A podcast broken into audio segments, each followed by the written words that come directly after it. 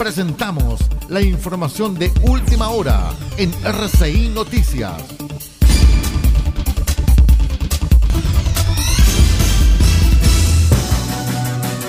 Revisamos las noticias a las 9 de la mañana contándoles que la comuna de Tierra Amarilla volvió de forma sorpresiva a cuarentena, según anunció el Ministerio de Salud durante la jornada del lunes. A partir de este jueves, la comuna entra en fase 1 debido a las malas cifras, entre estas que tiene la mayor tasa de incidencia a nivel regional. Por el contrario, Huasco pasará a preparación a partir del jueves, mientras que Copiapó deberá esperar por cambios en el plan paso a paso.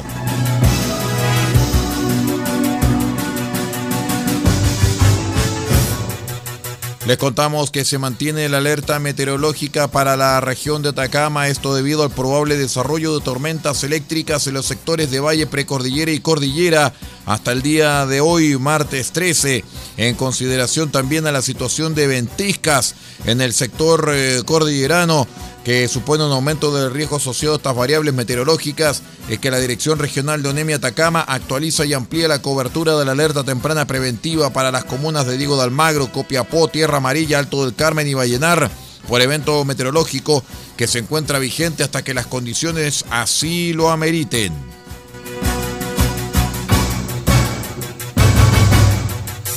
La rápida reacción de funcionarios de Gendarmería impidió que marihuana, pasta base y celulares ingresaran a la unidad penal, considerando que este tipo de sustancias ilícitas al interior de un recinto penitenciario pone en peligro la seguridad interna del recinto.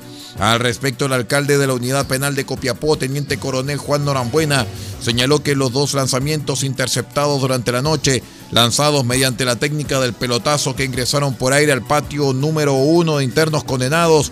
Se intentó ingresar en el recinto penitenciario dos envoltorios de nylon color negro y dos envoltorios de nylon transparente, cuyo interior contenía una sustancia color ocre en su interior, aparentemente pasta base, y un envoltorio de nylon color negro con una sustancia de color verde vegetal en su interior, con similares características a la cannabis sativa, además de tres teléfonos celulares. Es todo en cuanto a informaciones, más noticias en una hora.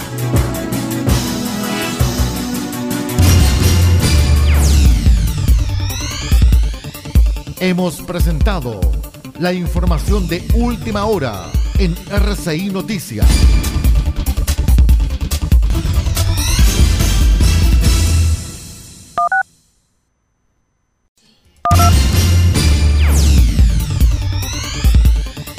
Presentamos la información de última hora en RCI Noticias.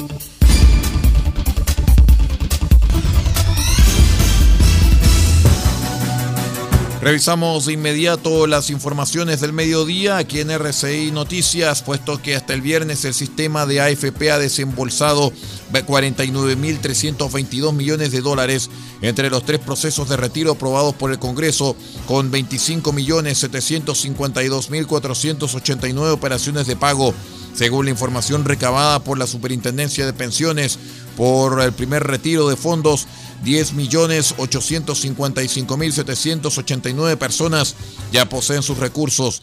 Desde la entidad recordaron que el plazo de solicitud de este retiro en particular vence el 31 de julio.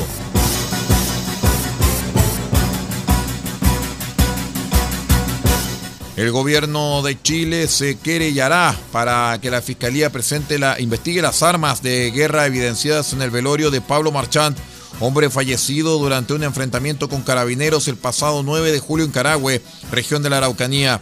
El ministro del Interior, Rodrigo Delgado, fue quien precisó la acción judicial, señalando que esperan que la Fiscalía actúe de oficio por la ley de control de armas e investigue el armamento.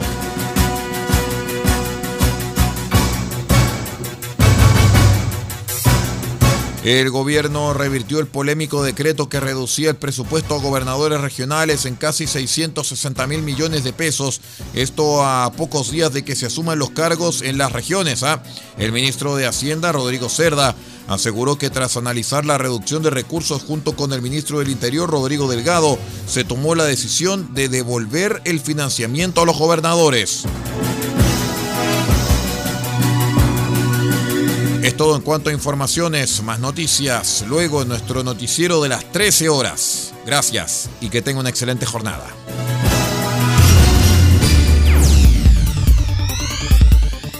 Hemos presentado la información de última hora en RCI Noticias.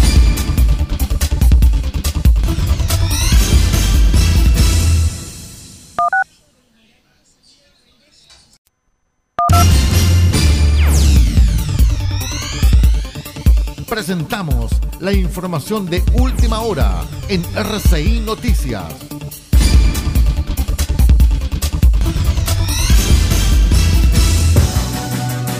Les contamos en las noticias de las 10 de la mañana que una mujer de 47 años y su hija de 22 fueron detenidas por microtráfico junto a un tercer implicado en los delitos. Los hechos, según antecedentes proporcionados por el oficial de la sección especializada del OS7 Atacama, teniente Michael Avendaño, se generaron luego de denuncias existentes sobre microtráfico en un domicilio ubicado en calle Vallenar de la población Rosario en la comuna de Copiapó. Durante la jornada del lunes, en un nuevo balance COVID-19 del MinSal, las autoridades anunciaron que las fronteras permanecerán cerradas hasta el próximo 25 de julio. El pasado 24 de junio, las autoridades habían anunciado que el cierre de esta se mantendría hasta el 14 de julio para hacer frente a la pandemia por el coronavirus. De acuerdo al reglamento, solamente se puede salir de Chile en situaciones extraordinarias o imprescindibles utilizando un permiso especial emitido por comisaría virtual. Dos mujeres fueron sorprendidas traficando 9 kilos de pasta base en sus equipajes cuando el bus en el que se trasladaban desde Colchane a Iquique se detuvo en la tenencia de Guara, región de Tarapacá, para ser controlado. En el control realizado en la Ruta 5 Norte, se descubrió que ambas estaban en el país de manera irregular y se procedió a revisar sus maletas, encontrándose la droga antes mencionada en paquetes muy similares. Más noticias en una hora.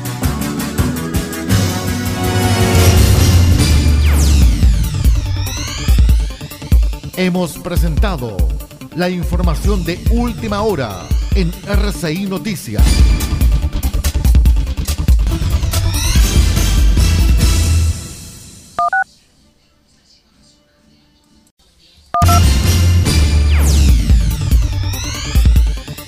Presentamos la información de última hora en RCI Noticias.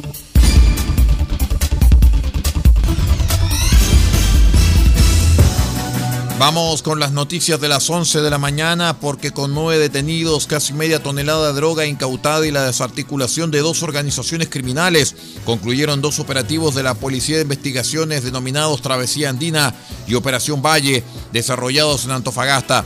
Ambas diligencias surgieron tras varios meses de una investigación en conjunto con el sistema de análisis criminal y focos investigativos que permitió a los detectives de la Brigada Antinarcóticos y contra el Crimen Organizado la detención de siete extranjeros y dos chilenos, a quienes el juzgado de garantía dejó en prisión preventiva.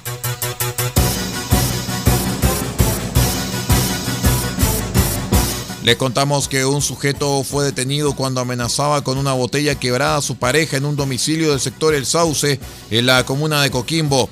Carabineros llegaron al inmueble en el marco de un procedimiento por violencia intrafamiliar, ya que el propio individuo llamó al 133 avisando que había apuñalado a su mujer y a sus hijas.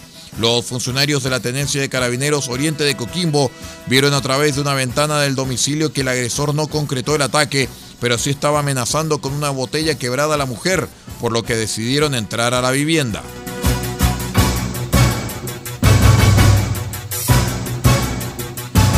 La región de Biobío sumó 199 casos de COVID-19 en las últimas 24 horas y los activos llegaron a 1.500. La red asistencial se mantiene ocupada en un 83%.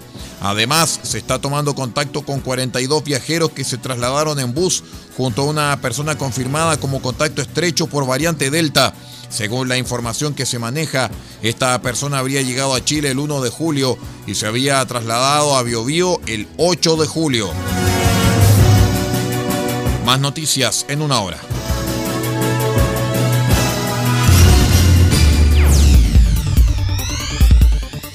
Hemos presentado la información de última hora en RCI Noticias.